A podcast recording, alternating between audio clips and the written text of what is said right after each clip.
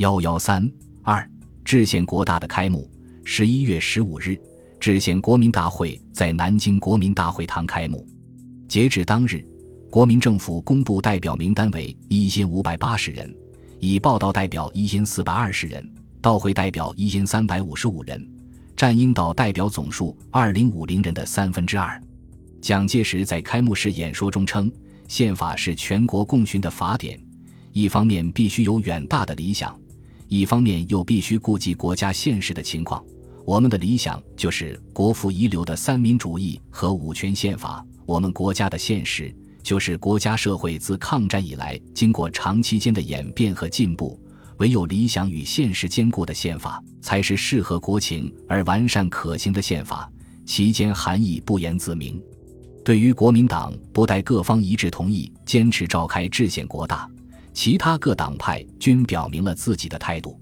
十一月十日和十三日，马歇尔在国大召开前夕与周恩来进行了最后两次会谈。周表示，政府单独召开国大，政治方面必然产生决裂，而军事方面亦将不无影响。如国大将不延缓召开，则是明白表示政府正走向政治决裂之路。马歇尔对此无话可说。他明白，任何调解此时都是多余的了。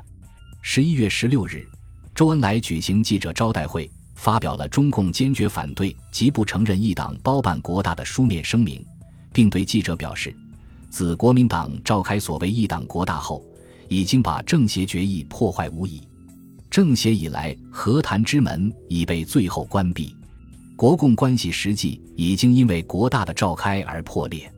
十九日，周恩来回到延安，他在对一年来的国共谈判总结时得出这样的结论：斗争的双方在斗争的基本方针上是绝不会让步和变动的。基本方针对蒋来说是要用各种迂回方法消灭中共，对中共来说是要用各种方法来实现民主，将反动阵营压下去。第三方面，调解国共的努力中英国共在国大以及其他各个问题上互不相让而无结果。国大开幕之日，第三方面也不得不表明自己的立场。国民党对民盟的态度以及民盟的现实处境，终于使民盟决定与中共共始终。十一月十四日，民盟总部秘书处发表紧急通告，声明民盟流经中委于十一日决定。民盟立此宣言，维护政协决议，一切行动以此为唯一依据。同仁当竭尽最后一切努力，以求政协决议关于国大开会以前各项手续之完成。完成以后，即一致参加国大；未完成前，暂不参加。其后，民盟公开声明，民盟拒绝参加十一月十五日举行的国民大会，理由很简单。这次召集的国大违背了政协决议的整个精神，破坏了政协决议的程序，并且这次国大不是全国团结统一的制宪会议，这是举世共同承认的事实。民盟今后的方针是恢复和谈，停止内战。作为第三方面成员的青年党和民社党则与民盟表示了不同的立场。青年党原就靠拢国民党，在调停失败后。青年党声明，无人为促成民主宪政之实施，并与若干社会贤达表示一致之行动，更不愿引起全国日益水深火热之人民发生过度失望之感，使将本党代表名单毅然提出。国大开幕当天，青年党代表向国大报道，社会贤达代表多数也参加了国大。此后，各方关注的焦点集中在民社党参加与否。如果形象较青年党为中立的民社党不参加国大，对国民党将是一大打击。民社党内部对是否参加国大意见不一，张东荪、叶笃义等反对参加。张东荪且有言称，民社党参加国大之日，即地退出民社党之时。蒋云田等主张参加，但最后参加与否，关键在于主席张君迈的态度。张主张实行西方式民主制度，政协会议前后一度与中共和民盟联系较为密切，被民盟中人认为态度非常之好，站得稳，拿得住。即使此前因为签名信问题而对中共不满，但他仍向民盟内人士表示：“我做人有个格，党有个立场，分裂的国大，我们不会参加的。国大开幕前，他成为国共两党争取的重点对象。十一月一日，张家敖接蒋介石电自东北飞南京，据其自记，将此次要我反宁，专为希望我劝君迈家兄采取独立立场，勿受共方影响，并嘱其多多与君迈接洽。张家敖遂奔波于沪宁间，将讲义传达给张君迈，私下接触外人难以度之。然张君迈的态度自此有了变化，当属事实。十一月十六日。张君迈决定向国民党提出参加国大条件。二十日，张君迈公开致函蒋介石，强调在彻底实行停战命令和政协决议之前提下，倘现草能一本政协之决议，而同时政府能迎之于机先，早日自动表示结束党制，一面彻底执行停战命令，一面彻底实现政协决议之精神。则民主社会党同仁虽深以各党不可共聚一堂为缺憾，然在此还正于民之日，自当出席以赞大法之完成。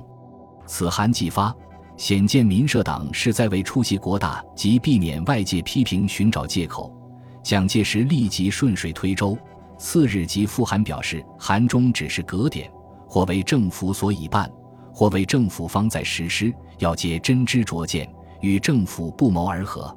总之，函中列举诸端，俱为政府所当为，亦及中正个人所愿，竭全力以求实现者。故此，国民大会甚盼贵党人士出席，共同参加制宪工作，比宪政早日实施，则先生所有政治主张，一切皆可迎刃而解。务希贵党与各党人士及社会贤达，一本抗战初起时精诚团结、共赴国难之精神。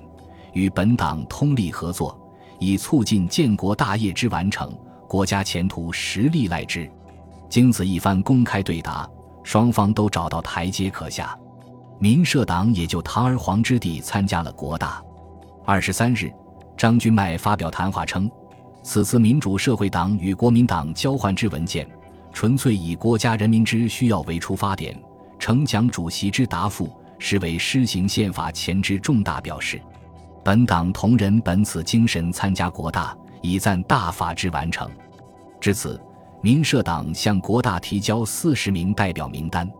民社党虽已决定参加国大，但张君迈本人仍表示不参加，使需要借助张君迈声望充实国大门面的蒋介石仍不罢休，派出多人劝架。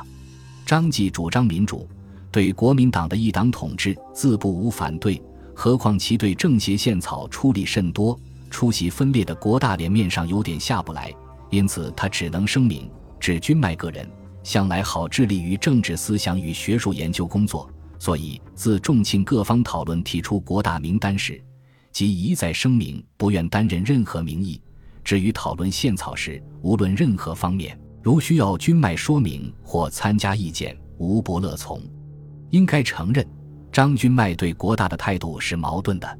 据张家敖的观察，张君迈在参加国大与否的问题上有无限痛苦，认为中共问题不解决即开国大会议，亦无补于国家统一与政治安定。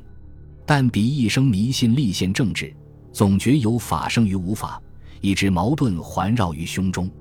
而且他长期受国民党的政治迫害，对蒋介石的民主承诺总抱着怀疑的态度。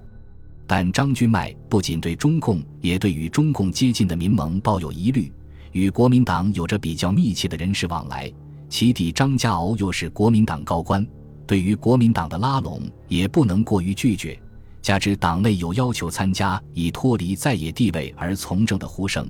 因此他最终决定全党参加，但其本人不参加，以两面都留有余地。民社党既已决定参加国大。十二月二十四日，民盟秘书处致函张君迈称，民盟中央常务会第十一次会议议决，民社党参加国大与本盟的政治主张鲜有出入。资经本盟决议，认为民主社会党以爱难在本盟内继续合作，应予退盟。次日，民社党发表声明称，此次参加国大，所以完成宪法，所以期望以宪政代替训政。较之于停滞在专政阶段，自进一步。本党既无武力，又无地盘，对于接近民主之路，岂能舍而不顾？本党自有主义，自有政纲，与夫因牵挂而起纠纷，自不如各自独立之为得计。中国战后中间党派的代表力量民盟就此再度分裂。国大开幕之日，